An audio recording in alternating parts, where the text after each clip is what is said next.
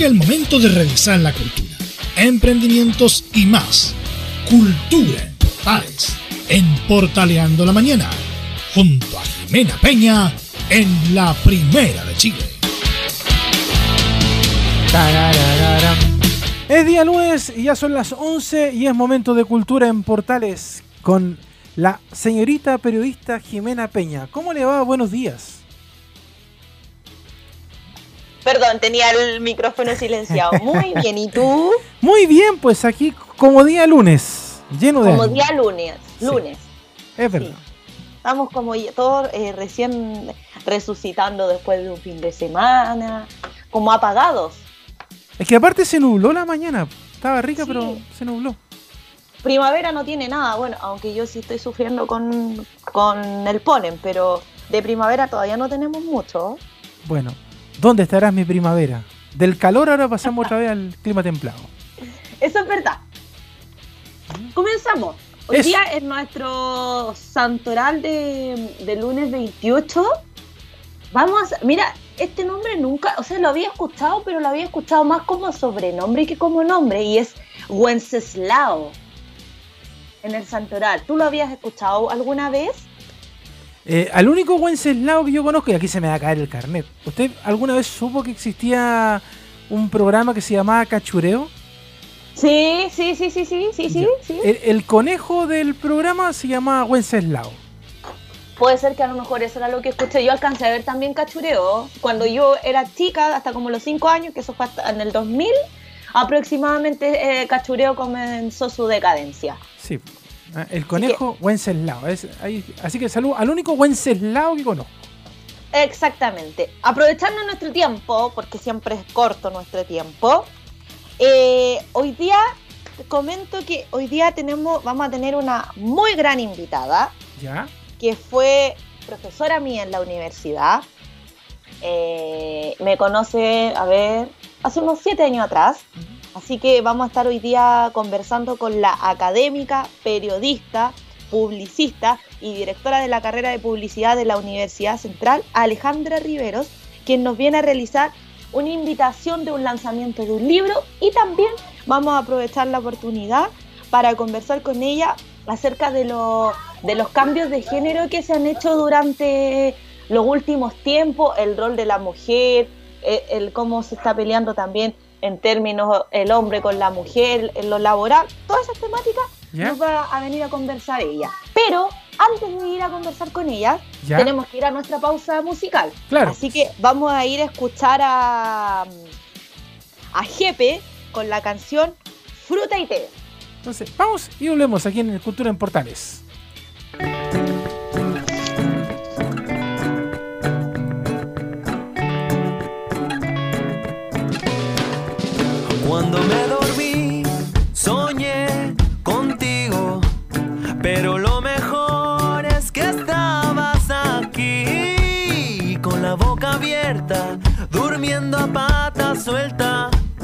Era un buen sueño, pero prefiero estés aquí.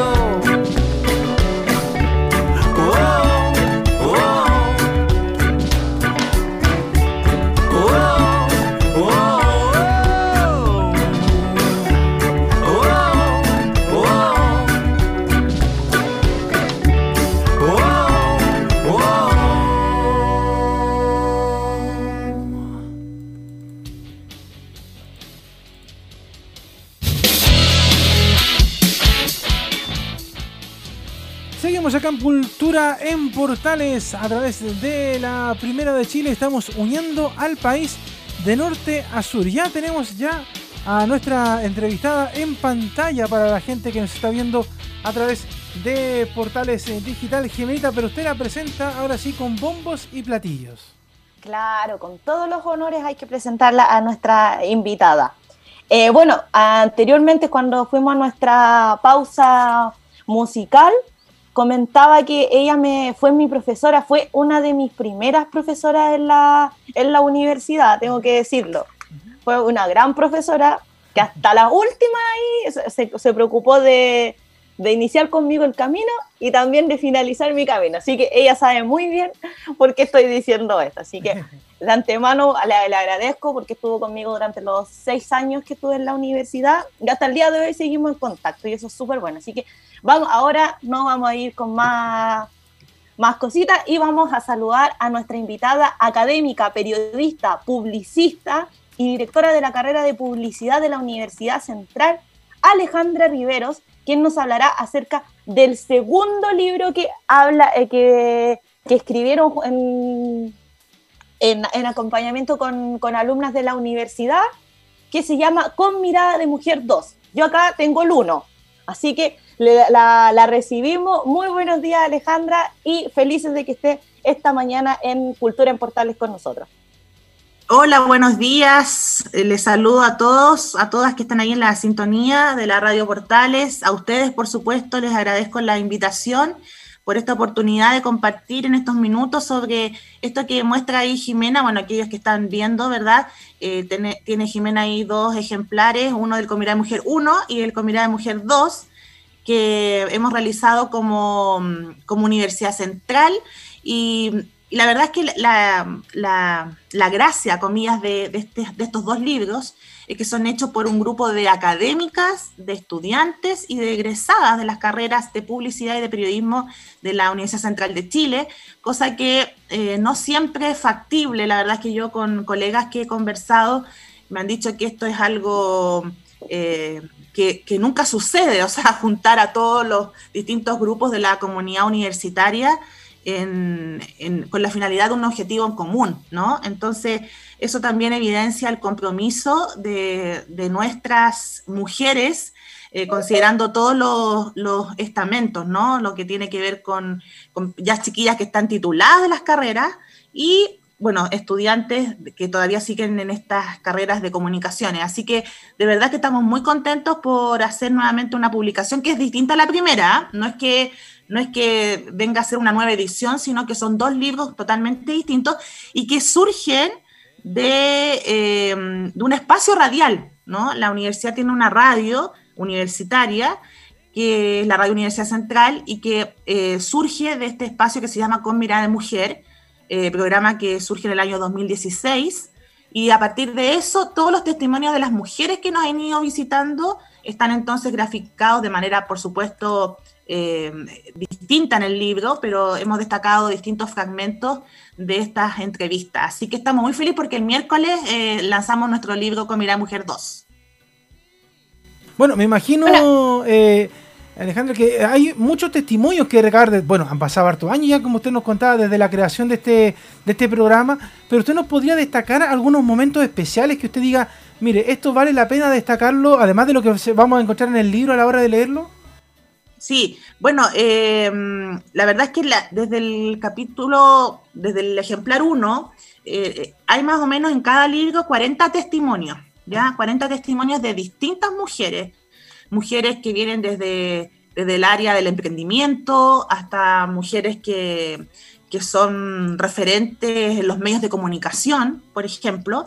Y mm, en el caso del, del número uno, la verdad es que hicimos como mucho hincapié en, temas cotidianos de las mujeres, pero también aspectos eh, vinculados con, todo este auge de tener enfoque de género en la mirada de las comunicaciones. Ahora, ¿cuál es la, cuál es la diferencia con el ejemplar 2? Que dimos un componente más académico, eh, con teorización, con, análisis también, no tan solo, digamos, desde la propia experiencia de la vida, sino que un, recorrido bibliográfico para dar también sustento teórico a algunos de los testimonios, pero... Eh, cabe señalar, lo acuerdo, lo que tú me preguntas, es que en este, en este volumen 2 se habla mucho, mucho de dos cosas que yo creo que evidencian lo que pasó eh, o lo que empezó a suceder desde el año 2018 en nuestro país, bueno, también a nivel del mundo, con la presencia de los diversos movimientos feministas a nivel social.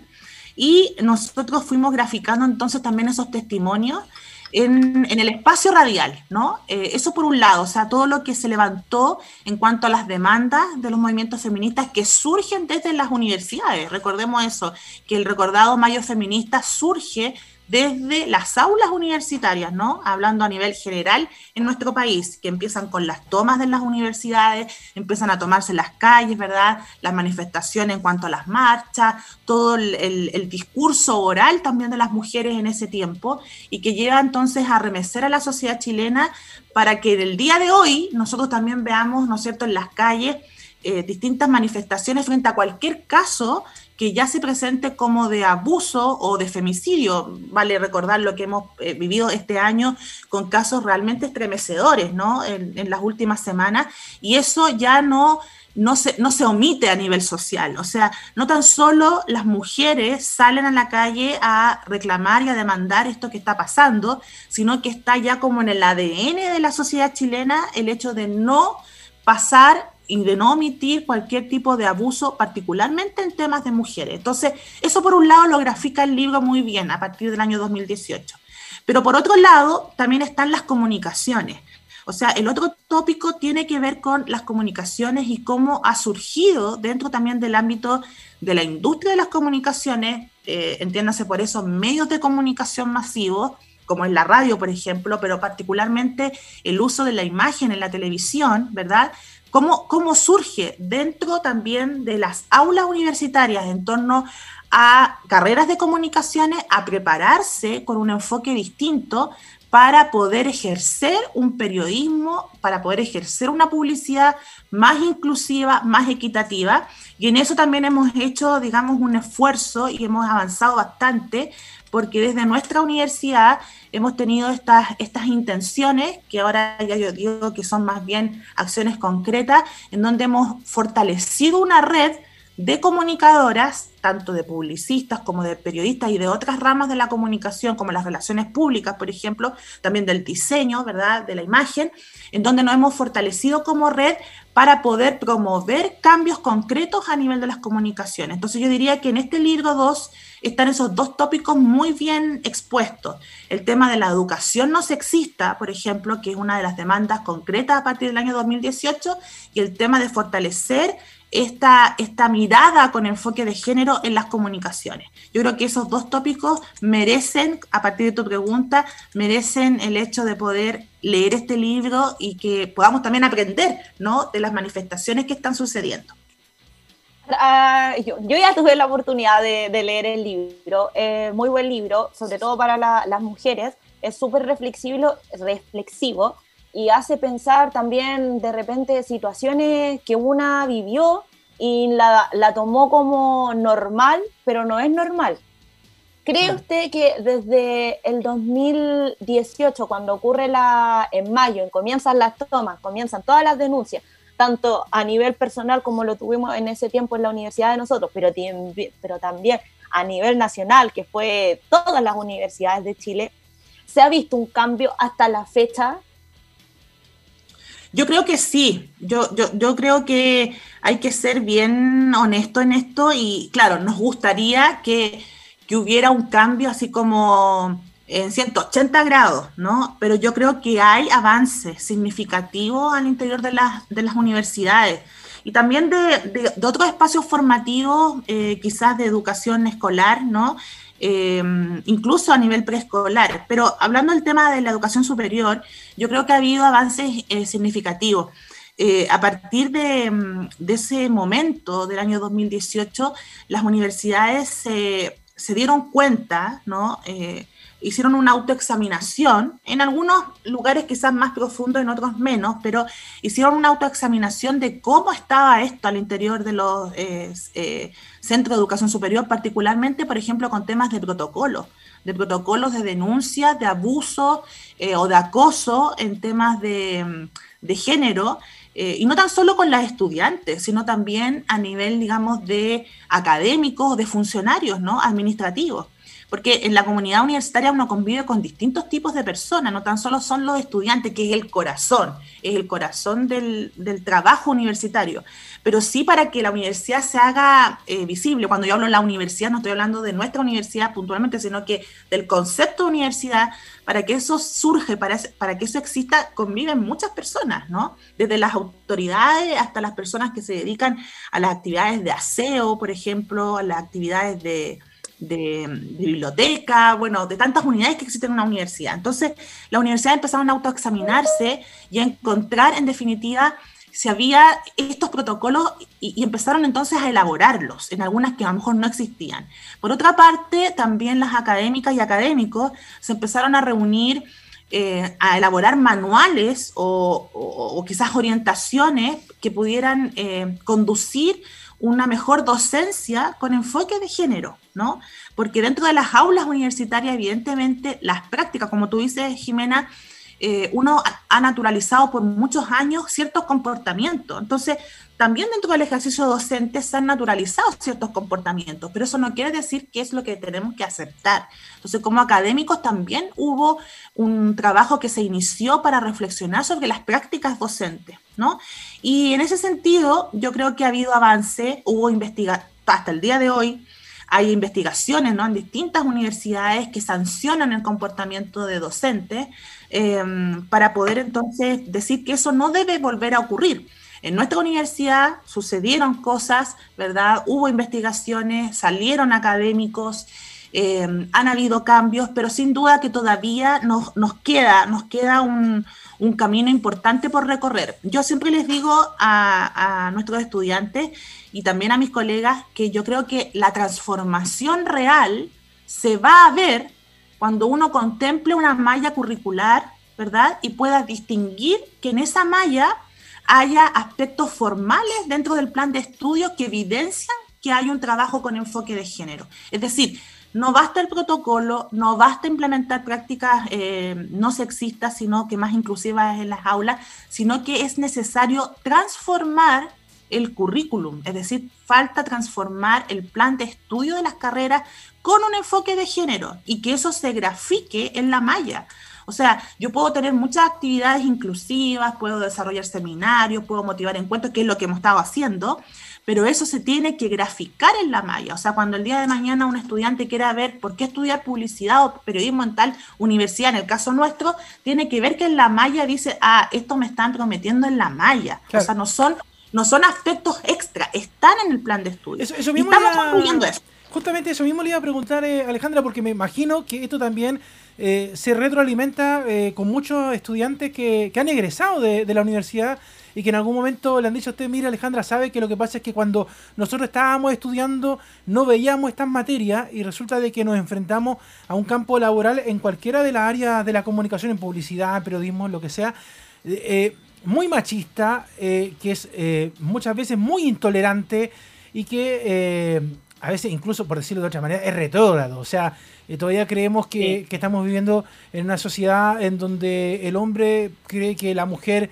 eh, no merece ni un respeto y que de hecho uno lee frases, y de hecho estos días yo lo he leído porque se creó justamente, no sé si usted se enteró hace poco, una, una eh, sociedad, una agrupación de mujeres periodistas deportivas y que han sacado frases muy interesantes y que son duras, uno las lee en redes sociales y, se enfrenta con un cachetazo bien duro, como por ejemplo, a esta mujer se acuesta con un futbolista para tener una declaración.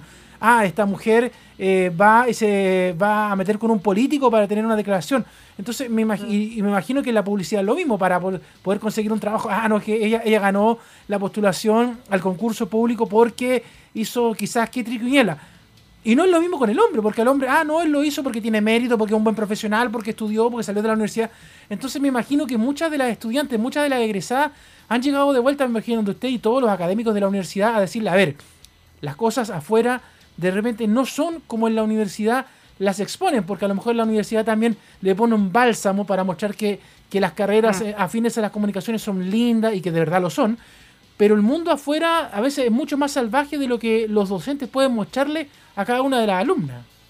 Bueno, agregando, disculpe que le interrumpa, agregando lo que dice Leo, bueno, eh, Leo eh, es del área deportiva también, eh, nos conocimos en el área deportiva y Leo sabe que el machismo, que una de las razones principales que yo me alejé del machismo y que la la profesora conmigo lo supo hasta hace muy poquito porque habían sido mis verdaderas razones de que yo me había salido del, área deportiva. Fue por el machismo puro. Tú, tú lo viviste en su minuto cuando yo te decía, oye, ¿por qué aquí son tan, tan machistas? O sea, una no puede hacer su trabajo bien porque al tiro el otro no puede soportar que una mujer saque una entrevista mientras, porque no le dio el tiempo a él para sacarla. Que era una de las típicas frases que, que conversábamos terminado un partido. ¿Recuerda eso, Leo, cuando te lo dije muchas veces? Claro, por eso yo le pregunto a Alejandra que, esa retroalimentación debe existir, me imagino, para poder crear programas nuevos.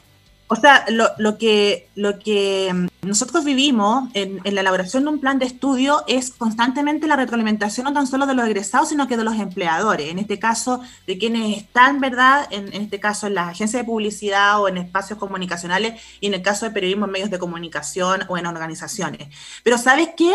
Eh, bueno, por un lado tenemos una retroalimentación técnica, o sea, hay cosas que de repente en la universidad, em, claro, uno, uno las ve, pero a lo mejor superficialmente, y en el, en el caso del egreso, cuando llegan al punto final, ya han pasado unos años, llegan al ámbito laboral y se enfrentan como con cuestiones que a lo mejor no vieron en la universidad, porque esto de las comunicaciones va muy rápido. Entonces hay una cuestión técnica, por un lado. Pero en el caso de lo del enfoque de género o de las demandas, ¿no? Eh, en cuanto a, no estereotipar, a no tener, digamos, estas figuras tan marcadas, o cómo, cómo bajar el sexismo, en definitiva, cómo bajar el sexismo en las comunicaciones, fíjate que se da una cuestión extraña, porque no es desde el ámbito laboral, obviamente tal, que surge esto, sino que son las eh, chicas, en este caso, que han egresado, estoy hablando más bien a, más bien a nivel, digamos, súper concreto de la Universidad Central, que se dan cuenta al momento de llegar a esos espacios, ¿verdad?, eh, laborales, que algo pasa. ¿Por qué? Porque ya han estado, ¿verdad?, con ciertas situaciones de insumo de nuestra formación que le damos que no calzan a nivel laboral. Entonces, ¿qué quiero decir con esto? Que el ámbito laboral dista mucho todavía en esa parte de, ser realmente formado en esta área. O sea, las, transformaciones que van a haber, creo yo, y concuerdo con algunos colegas, las transformaciones que van a haber en el ámbito de las comunicaciones es porque no se dan dentro del ámbito puro de las comunicaciones, sino porque estas nuevas generaciones que están llegando a esos, a esos puntos de trabajo. Eh, ahora, es difícil, porque dentro del ámbito laboral tenemos a, una escuela, ¿no? Una escuela anterior, una escuela más antigua, que tiene otros cánones. Entonces, empezar a permear eso, empezar a afectar esos, esas decisiones más de larga data, va a ser el desafío de las nuevas generaciones, porque son las nuevas generaciones las que van a tener que empezar a transformar y a tener una real incidencia. Pero para eso necesitamos una voluntad, ¿verdad? Y necesitamos un conocimiento también desde el área de las comunicaciones, porque nosotros seguimos viendo todos los días como eh, el periodismo en general, en general, pueden haber excepciones, ¿verdad? Sigue tratando en su lenguaje un, marcado eh, sexismo, ¿verdad? En el caso de los casos de violencia de género, de femicidio, por ejemplo, se siguen dando la revictimización de las víctimas, se sigue hablando con cierto lenguaje no apropiado, entonces eso evidencia un desconocimiento. Y lo que es peor aún, Leo, Leo y Jiménez, lo que es peor aún, cuando se comunican estos casos, lo estamos comunicando a una población que la mayoría todavía se educa a través de los medios. Entonces, nosotros estamos haciendo un trabajo eh, muy dormiga, ¿no? Pero creemos que esto toma tiempo. Imagínate, nosotros empezamos haciendo esto en 2015-2016. Podríamos decir después de cinco años que hay una generación más o menos formada en estos temas. Entonces implica un tiempo en formación, que podría ser perfectamente una generación que entra a estudiar. Entonces, no es un cambio, digamos, de unos meses, implica una cuestión de, mucho tiempo y que para eso quienes forman en las comunicaciones se tienen que subir a este barco, porque no hay otra forma de transformar el medio de las comunicaciones si no es la forma en que estamos eh, enseñando. En concreto lo digo, yo creo que no es culpa de los medios. O sea, yo hice una columna en un momento, no es culpa de los medios. Yo creo que es responsabilidad de quienes estamos formando a las nuevas generaciones de los comunicadores y comunicadoras de este país. Yo creo que ahí está el desafío para nosotros, que estamos en esto de las aulas, ¿verdad? Formando a los futuros periodistas, formando a los futuros publicistas, ¿no? No le echo la culpa, fíjate, a, la industria publicitaria, no le echo la culpa a la industria de la empresa periodística. Yo creo que primero radica en la formación dentro de las aulas universitarias y con eso vamos a poder ir transformando poco a poco, pero es un desafío y es lo que a mí me motiva por lo menos, ¿no? Entonces estos productos que tenemos, como el libro, por ejemplo, evidencia una esperanza que hay, porque en definitiva eso es lo que hemos ido colocando en, en, nuestras estudiantes, ¿no? Y también yo sumo aquí a los varones, porque también dentro de los equipos hay varones, no, no hay tan solo mujeres. Así que es un desafío enorme, Leo y Jime. Sí, no, de hecho tenemos una, una tremenda responsabilidad. Eh, pero yo también sumo a los medios. ¿ah? La verdad es que de repente, eh, porque hay generaciones un poquito que estamos como a la mitad, de hecho. Yo tengo 30, Sí, 32 a la años. mitad. Claro, tengo 32 años y soy me considero esa generación de la mitad, de los que estamos Bien. tratando de hacer un cambio eh, adentro de los medios, porque resulta que a nosotros también nos llegan eh, muchas mujeres y muchos hombres. De hecho, muchas veces ni siquiera tiene que ver con un tema de, de si es hombre o mujer, también se trata de que son más chicos. Entonces, cuando llega alguien más chico, uno dice, ah, no, este que es más chico lo vamos, el, el pollito lo mandamos a explotar acá, lo mandamos para acá, le pedimos este, Claro. le pagamos Sí. poco. Entonces, la Hay verdad es que- abuso, abuso. Claro, mucho, mucho Y del se abuso. ve, de ¿eh? hecho, Mucho abuso, a- además mucho. del tema de género, también hay un tema de abuso, porque, ah, Sí. como, él, como él es chico, viene recién saliendo de la universidad, le vamos a pagar Va- poco, pero le vamos a hacer todo. trabajar harto. Entonces, también Claro. hay, hay un tema que ahí los que estamos haciendo esta generación de cambio, también tenemos algo que decir. Y de hecho, sin ir más lejos, por ejemplo, en, la- en lo que tiene que ver con la contingencia de la mujer, la semana pasada estábamos hablando de que este colectivo, las tesis, por ejemplo, fue destacado en la revista Time.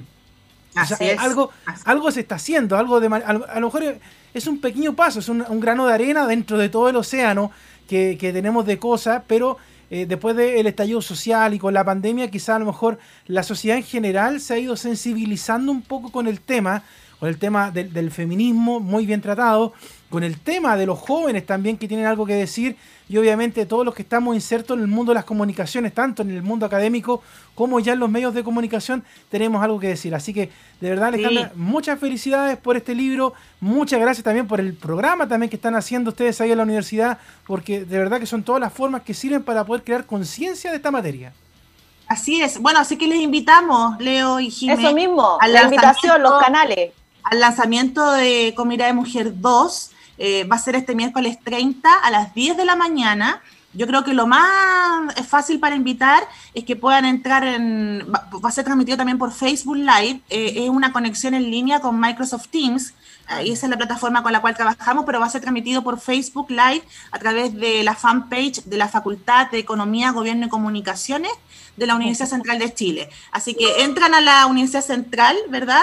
Y buscan ahí eh, la facultad y va a salir de inmediato eh, la forma, o si no en Facebook directamente, Facultad de Economía, Gobierno y Comunicaciones, FEGOC, de la Universidad Central. Así que ahí le esperamos, Leo y, y, y Jime. Leo, te vamos a hacer llegar un libro. Muchas gracias. ¿eh? Oye, yo encantado lo leo porque yo soy. eh, me encantan los libros, así que un libro muy digerible, con ilustraciones de, de publicistas nuestras y bueno, eh, con los testimonios de estas mujeres que visitan con, eh, con mirada de mujer a través de la radio.ucentra.cl todos los lunes a las 14 horas. Eso, ahí aprovechando de el aviso. Bien, pues por todos los canales. ¿ah? Oye, éxito, muchas gracias. Muchas gracias. Y estaremos en contacto nuevamente, pues. Bien, gracias Jimena, gracias, Muchas gracias a ustedes por todas, todas las nosotras. Gracias. Que Bien, estén pues. muy bien. Leo, Vamos a ir a nos la vamos pausa. a una pausa comercial Sí, pues. y ya volvemos con la segunda parte de nuestro programa. ¿Qué viene? ¿Qué viene? Diga la palabra, diga la palabra. Efeméride. ¡Eso! Pausa y volvemos a la Portales Digital. Volvemos enseguida. Radio Portales le indica la hora. 11 horas 33 minutos.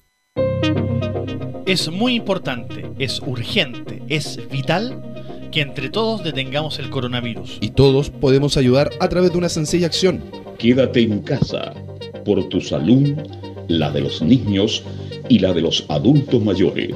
Sigamos los protocolos que entrega la autoridad de salud y evitemos contagiarnos o contagiar a nuestros seres queridos o a otras personas. Quédate en casa porque es la mejor manera de ponerle fin a este virus. Nosotros te seguiremos informando y acompañando, pero te invitamos de todo corazón que por favor lo hagas. Es muy fácil. Quédate en casa. Quédate en casa. Quédate en casa. Quédate en casa. Quédate en casa. Quédate en casa. Recuerda, al coronavirus lo derrotamos entre todos. Seamos responsables. Es un mensaje de Radio Portales, la primera de Chile. Saludos a todos, soy Juan Pedro Hidalgo y los invito a escucharme de lunes a viernes en mediodía en Portales con la mejor música y energía en Portales Digital, la primera de Chile, uniendo al país de norte a sur. Durante esta emergencia sanitaria, realicemos actividades junto a nuestros niños, niñas y adolescentes. Intentemos solucionar los problemas con diálogo y conversando sobre las emociones que surgen estos días. Que ellos confíen en sus padres o adultos cuidadores puede evitar el consumo de alcohol y otras drogas. Si necesitas ayuda, ingresa a senda.gov.cl o llama al 1412. Senda, Ministerio del Interior, Gobierno de Chile. AIG Legal es un estudio de abogados cuya misión es entregar una asesoría directa, veraz y personalizada para todos los ciudadanos. Contamos con especialistas en derecho de familia, herencias y derecho laboral, entre otras áreas. Visita nuestra página web www.aiglegal.cl o comunícate con nosotros y agenda una reunión sin costo al número más 569 73 04 67 92 AIG Legal.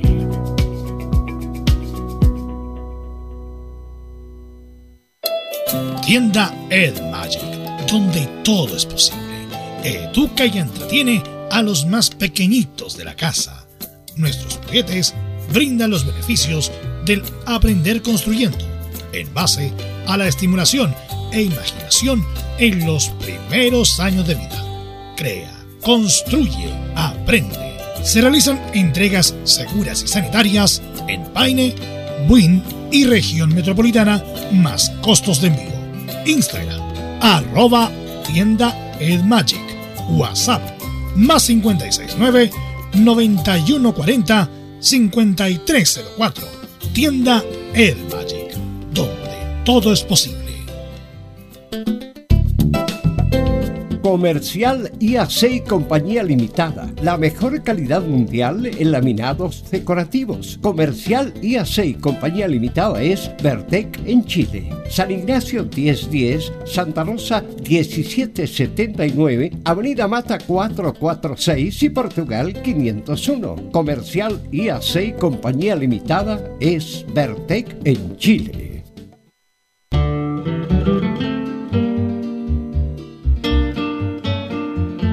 Septiembre, mes del cumpleaños de Chile. Esta patria, como larga guitarra, en la luz de los poemas y canciones, y pueblitos de costumbres campesinas. Radio Portales, en tu corazón, la primera de Chile, en el mes de la patria.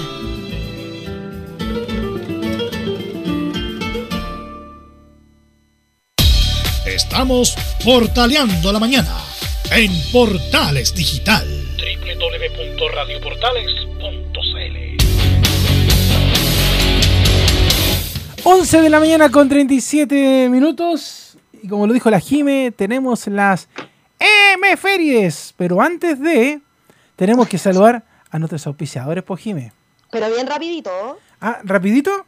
Rapidito. Rápido, rápido, entonces vamos a saludar a los auspiciadores que nos acompañan esta mañana en Cultura en Portales a Casa Kit, que nace de la necesidad de unir a padres e hijos durante esta cuarentena, realizando actividades entretenidas. Buscamos reducir el estrés del confinamiento y sacarlos un rato de esta nueva rutina. Tenemos kit de manualidades, cojines, alcancías para pintar, set completos llenos de color para dar rienda suelta a la imaginación con limpapipas, pompones, brillantinas y kit para los mini chef. Pueden hacer alfajores, cuchuflí y casitas de jengibre. Utilizamos materiales de primera calidad. Para mayor información, búscanos en Instagram como Casa Kit Chile. Yololt nace por la pasión y amor de las manualidades y el arte de México, lugar en donde la creadora se inspiró y vivió por 10 años, se enamoró de su cultura y empezó a hacer este hermoso arte y darle un toque con ese estilo a sus pinturas. Yololt significa corazón en lengua nahual, lengua indígena mexicana. Para que conozcan los productos, búscanos en Alte Yololt en Instagram y Facebook. Craftbox. En Craftbox tenemos la convicción de que las manualidades son terapéuticas, por eso entregamos no una caja, sino una experiencia manual que disfrutarás de principio a fin. Tenemos más de 15 tipos distintos de proyectos manuales desde el bordado con aguja mágica a la juguetería artística.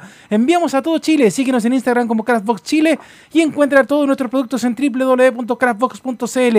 Jun Jun, tienda obsesionada en el mundo de la papelería y la creatividad en todas sus formas como Ballet Journal, Snake Mail Journaling, Collage, manualidades y otros. Nuestra misión, proporcionar la papelería más original y bella para que nuestros clientes exploten en creatividad y tengan las herramientas necesarias para plasmar su estilo personal en cada creación.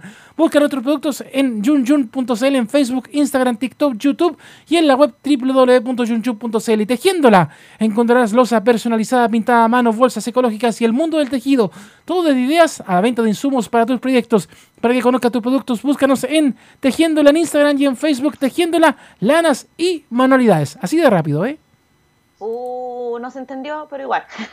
¿Cómo que Ya. no se entendió? Esa es locución estilo fútbol. No sé si tanto, pero no vamos a entrar en discusión para que. Ya. Ya. Vamos a revisar los efemérides, del día lunes 28 de septiembre. Y mira, vamos a, vamos a partir con el año 351 a.C., en donde por primera vez legionarios romanos son derrotados por caballería pesada en una de las sangrientas batallas de la historia de Roma en el valle del río Sava, Croacia, en donde el emperador romano Constancio II derrota al usurpador romano Magnesio en la batalla de Mursa Mayor. Oye, empezamos con las batallas, oye, al tiro. No, al tiro, ¿no? Y, pero es que bueno, bueno, en esos tiempos, si, no, si comenzamos a hacer un análisis, se vivían harto tipo de batallas, y sobre todo en ese periodo antes de Cristo, después de Cristo, las cruzadas entre medio, y ahí entramos a un abanico de, de batallas que ocurrieron en, Sí. en aquellos años. Tuvimos de todo, de- desde antes de Cristo hasta después de Cristo. ¿Qué más Tal tenemos cual. en las efemérides? Mira, en 1821, en México, se firma el Acta de Independencia del Imperio Mexicano. Ah, ya. Órale. El Imperio Oh. Azteca. Imperio Azteca, tal cual. No, pero mexicano también. Sí, pues. También, también. Sí, pues esto Mira, más, más adelante este- ya, pues, 21, Este es importante y todavía tiene gran, yo creo que si lo llevamos a la práctica, yo creo que todavía tiene un poco de trascendencia. En 1871, en Brasil, se vota la ley del vientre, li- vientre libre, que prohíbe la esclavitud infantil y por lo tanto obliga a los niños negros de sus padres esclavos. Mira, Sí. O sea, eso en el fondo todavía sigue siendo, porque todavía vemos en las calles niños que trabajan. O sea, al final todavía sigue siendo trascendencia. claro, sí, es verdad. Sí, sí, o sea, al final lo, lo- vemos en los mismos padres, sin que suene despectivo ni discriminador, eh, los mismos padres que son drogadictos y, y que mandan a su hijo para que pucha, o si no es porque los niños salen a robar por el tema de que tienen hambre o porque los mismos padres lo, lo incitan a que lo hagan para ellos poder vender el producto y poder comprar más, más cocaína y ese tipo de cosas. Y así lo vamos llevando. Mira, acá se puso entretenido porque A ver, en 1915 nació Juan Peña Fliel y Llanes en La Serena. Él fue un agricultor, político chileno del Partido Liberal, diputado por varios periodos en esa región y también fue regidor de La Serena, un importante eh, personaje histórico de aquella región. mira. Alguien, alguien que debe ser recordado todavía, entonces todavía en la cuarta región. Mira, yo no conozco la Serena, entonces no podría decir si hay una, una calle con ese nombre, porque tú sabes que siempre estos tipos de personajes tienen un- una calle con el nombre. Por ejemplo, yo acá en Buin puedo decir que acá existe la calle Claudio Bravo, Mauricio Isla. Y eso, ¿te acuerdas que el viernes pasado hablábamos del, yo te hablaba del sector Buin Oriente que, que existe por acá en, en mi comuna? Mm. Ya, por allá, por ese sector, existen el, están estas calles que se llaman eh, Mauricio Isla, Claudio Bravo y también en Maipo, que eso es otro sector más para el camino ribereño. Muy bien. Y continuó. ¿Ya? En 1951, en Argentina, y este dato es súper importante porque también afecta a gran parte de Sudamérica y después años más tarde a nuestro país. En 1951, en Argentina se da inicio a un golpe de Estado en contra del general Juan Domingo Perón. En ese año, tú sabes que en, en diversos países de Sudamérica se vivieron golpes de Estado. Nosotros lo sufrimos Sí. después, eh, casi después de 23 años después con, en, eh, cuando el derroca el general Pinochet a, a Salvador Allende. Claro, y después, de hecho, Argentina al año siguiente tiene otro golpe de Estado, por el 74, también. Tal cual. Oye, y mira, me equivoqué acá, hay un error mío, ¿Mm? pero aquí quiero, porque yo, yo sé, ah, no, no sé si tienes algo preparado, pero ahí quiero que vaya buscando una canción en YouTube con el siguiente dato. A ver, En 1932 nació el gran cantautor, act- activista y director teatral chileno Víctor Jara, quien muri- murió días posteriores después de iniciado el golpe de Estado de 1973 en nuestro país. ¿Cómo no? Gran cantautor que hasta el día de hoy todavía sigue. de hecho, ahí ya suena Víctor Jara. ya, mira. Oye, ver. El hombre es un creador, dice Víctor Jara. Me acuerdo de mi, de mi amigo Jonah, don John Figueroa, el ¿Ya? loquito. En otra radio ocupaba siempre este tema de fondo. El hombre es un creador, de Víctor Jara. Y supe lo que es. Ajá. De hecho, hay un documental en, en YouTube eh, para que lo vean. De hecho, eh, César Ronaldo estaba recomendando que se llama Las mil guitarras de Víctor. Para que lo vean. Bien bueno. Sí, bien bueno. Hoy día lo están recomendando para verlo. Hoy día hay unas funciones con respecto a eso. ¿Ya? Me había, me había saltado ese datito. Buen dato. No, súper buen dato y, y me lo salté, pero bueno, menos mal que ahí eh, pude corroborar el, el error.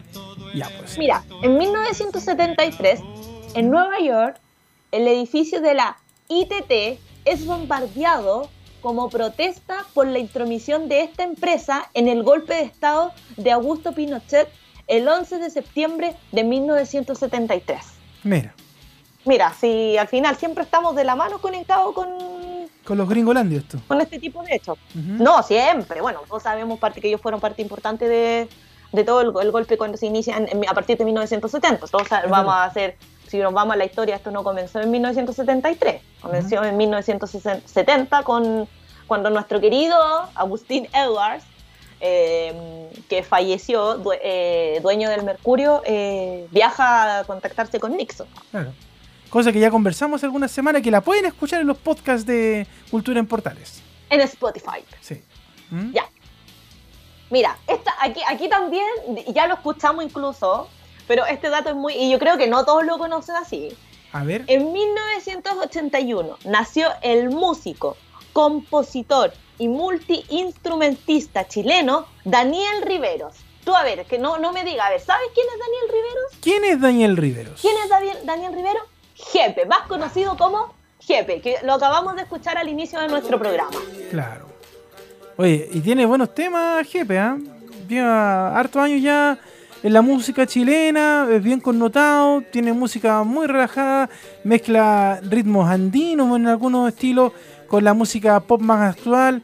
De hecho, lo escuchamos con un tema bien conocido, que con- yo creo que es uno de los primeros que se hizo conocido hace muchos años, Fruta y Té, escuchamos delante. Puedo ser sincera, ¿Sí?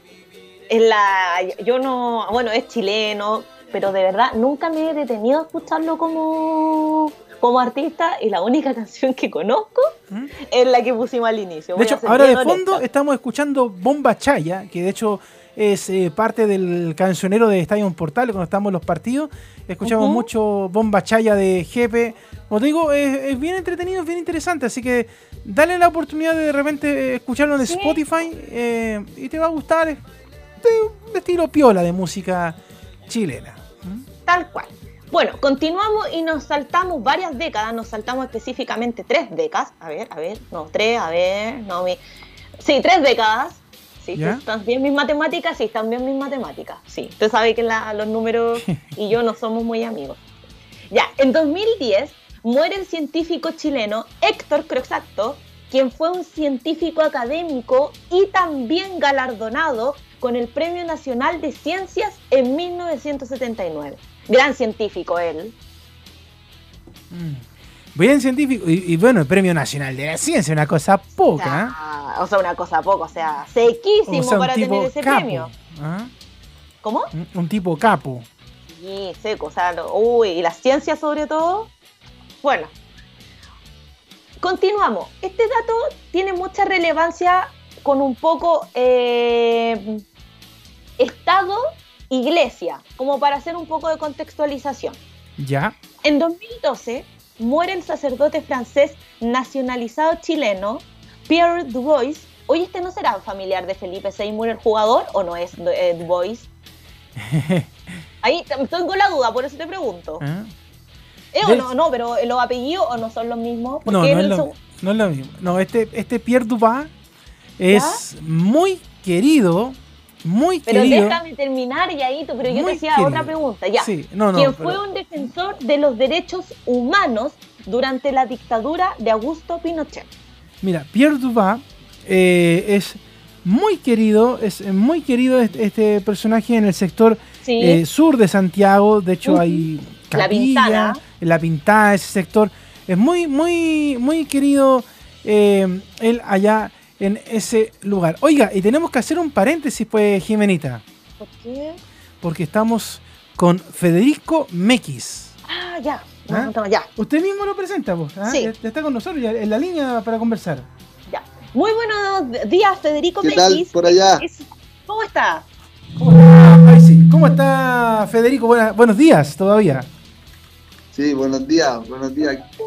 Bueno, queremos comentar que él es el director del documental Defiende Maipo, que tiene mucha historia y relación con lo que están viviendo allá las personas que viven en, el cajón del Maipo, con toda la lucha que se ha, que se ha vivido para no poder eh, llevar a cabo el proyecto hidroeléctrico.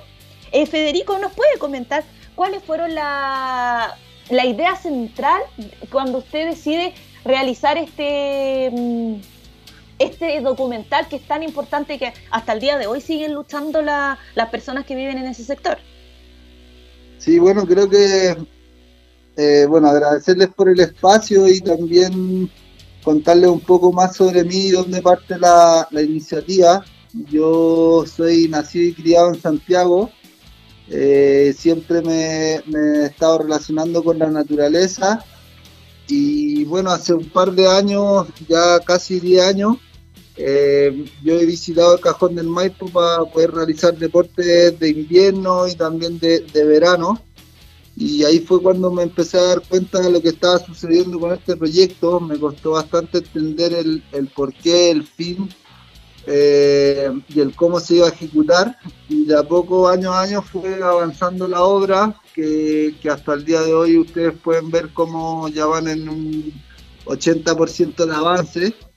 Y bueno, la idea de generar este documental, eh, más que nada, como lo digo yo, es generar una constancia de algo que estaba sucediendo que a mi parecer, frente a mis ojos, no, no me parece que debe suceder, sobre todo en, en un lugar como, como el cajón del Maipo, que al final abastece el agua a todo Santiago. Creo que esta es una lucha que, que, que más que solamente de la gente del cajón es de, es de todo Santiago y eso es lo que hemos querido hacer con, con las piezas audiovisuales que hemos generado del, del Defiende Maipo y generar la atención de, de la gente y que todos nos podamos camisetear por esta causa común.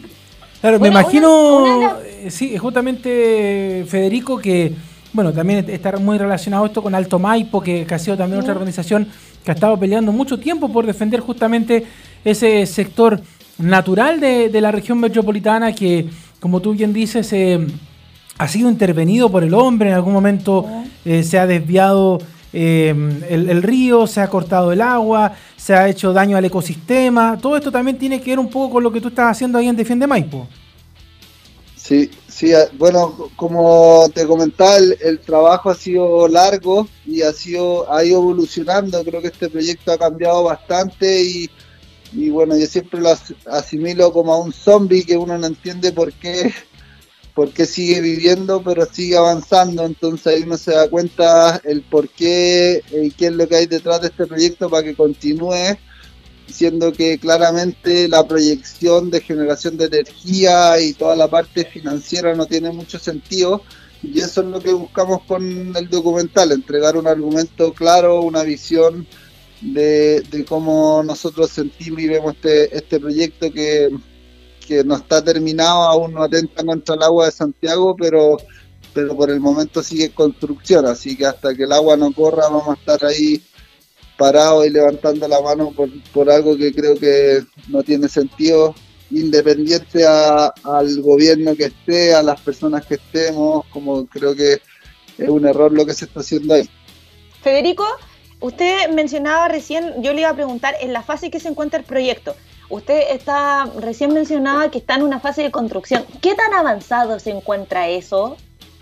Eh, como te decía, el último número, según la misma gente de AESGENER, entiendo que es entre un 75 y un 80% de avance. Ah, harto. Sí, es súper harto lo que llevan avanzado. Y los lugareños de allá de- del sector, bueno, hemos aquí no, quiero entrar en farándula tampoco, pero bueno, hemos visto muchas veces que lo- los hermanos, bueno, Pangal Andrade y su primo el Astorga, la familia Astorga de allá, que ellos son más allá de por, por una cosa que se conocen, eh, ellos han sido uno de los principales que han ido, han venido a protestar a Santiago y también protestan harto allá. ¿Cómo ha sido también la difusión que han realizado ellos por el lado de allá? Porque son, viven allá y realizan mucho deporte extremo. Sí, pues bueno, ellos han sido eh, una parte importante de la lucha. Para nosotros dentro, dentro del mismo documental hay hartas imágenes de, de ellos que nos han colaborado, así que bueno, creo que creo que han sido líderes en, en esta lucha y a nivel como más comunitario, eh, bien interesante lo que ha lo que ha sucedido en la comunidad. Se ha visto, o sea, y creo que ese es de los impactos más heavy que ha dejado el proyecto porque se ve como dividió la comunidad, hay un pueblo que está amurallado, han pasado hartas cosas que, que son daños irreversibles para pa, pa adelante, pero, pero también hay una comunidad, como te decía, que están, están los hermanos el Pangal y todo ello, y hay un sinfín de gente también que, que vive en el cajón y que también vive en Santiago, que han estado apoyando esta causa. Federico, le queremos agradecer que haya conversado con, con nosotros durante esta mañana. Se nos acaba el tiempo, pero muy agradecido de, que usted haya estado con nosotros y nos haya, nos haya estado comentando acerca del documental y también lo que es Alto Maipo, sobre todo porque eh, es una parte importante ese río y todos lo vemos porque en el fondo cuando uno viene de norte a sur es la parte que divide la zona sur con la zona norte de Santiago, es como el corazón, por llamarlo de una forma. Claro. Muchas Sí, gracias, Federico, entonces, pues. A, a ver la película para que la, la puedan la puedan revisar. Está ahí en, en la página de Patagonia. Si lo buscan ahí, Defiende Maipo, les va a aparecer para que le puedan echar un vistazo a lo que estamos conversando. Bien, pues Federico, todo el éxito entonces y quedamos atentos, por supuesto, a cuando vaya progresando también el resto del, del documental que se está preparando y, por supuesto, aquí el micrófono de Cultura en Portales abierto para usted y para todos los que quieran comentarnos acerca de este tema. Muy agradecido por su tiempo. Un abrazo. Que esté bien, hasta luego. Que esté muy bien. Chao. Leo, Jime. se nos fue el tiempo, siempre se nos va el tiempo, pero mira, esto es cortito porque hay que mencionar este dato. Ya. Eh, an- eh, porque estábamos revisando recién nuestro, nuestras fechas importantes de, de un 28 de septiembre. En 2019, y también aquí quiero que prepares, aunque sea pero 10 segundos de YouTube, en 2019 muere el cantante y actor mexicano denominado José Sosa, pero para todas las personas, y ahí yo creo que aquí a mi mamá le encantaba y yo creo que a todos ahí, más conocido como José José. José José, pues ¿Tienes ahí 40 algún y 20. pedacito ahí que podamos reproducir un, Sí, un pues, tema? 40 y 20, que es como el clásico de José Ah, Tienes José. razón, tienes toda la razón. Cosas que dice la gente. Decir que este amor 40 y 20, 40 grande y José 20. José. ¿ah? A ver, escuchemos esa parte ahí. Te tengo Leila. 40. Y tu 20. La vamos a adelantar un poquito que llegue 40 y 20. tú eres tú. A ver, a ver. A ver, ahí, ahí está, ahí está. Es el amor lo que importa y no. Lo que diga la gente. Oye, a mí me gustan estos temas. Yo tengo 32, pero me gustan. No, yo no, no soy muy amiga de, de este tipo de cantantes, pero sí escuchaba la- las canciones de este tipo de canciones. Oye, bueno, Por eso me llevo bien con tu madre, bo, porque es buena esta música. Oye, ya, bueno, eh, se nos acaba de. Se nos terminó el tiempo. Sí, pues. Nos faltaron unas cositas que revisar, pero no importa. Bueno, eh, el día viernes, para hacer la- el cierre, el día viernes se cumplen varios años desde, la, desde que se desarrolló acá en Chile la batalla de Maipú. Y vamos a, estar con- vamos a estar conversando con una profesora de historia y también con un actor que se dedica a hacer recreaciones históricas frente a ese hecho. Así que la invitación es para el día viernes para todos nuestros auditores para que conozcamos un poco de lo que pasó en esa batalla y lo que significa para la- estos actores seguir eh, recreacionando esa, ese momento importante de nuestro país. Así que, Leonora, me despido de ti, que Listo. tengas una muy buena semana y nos vemos el viernes a las 11 de la mañana. Igualmente a usted, pues, un abrazo gigantote y nos vemos el próximo viernes con el Cultura en Portales. Nosotros nos vamos, señoras y señores. Se acaba el Portaleando la mañana. Viene JP con mediodía. Sigan ustedes en la sintonía de la primera Chile. Chao, chao, chao, chao, chao.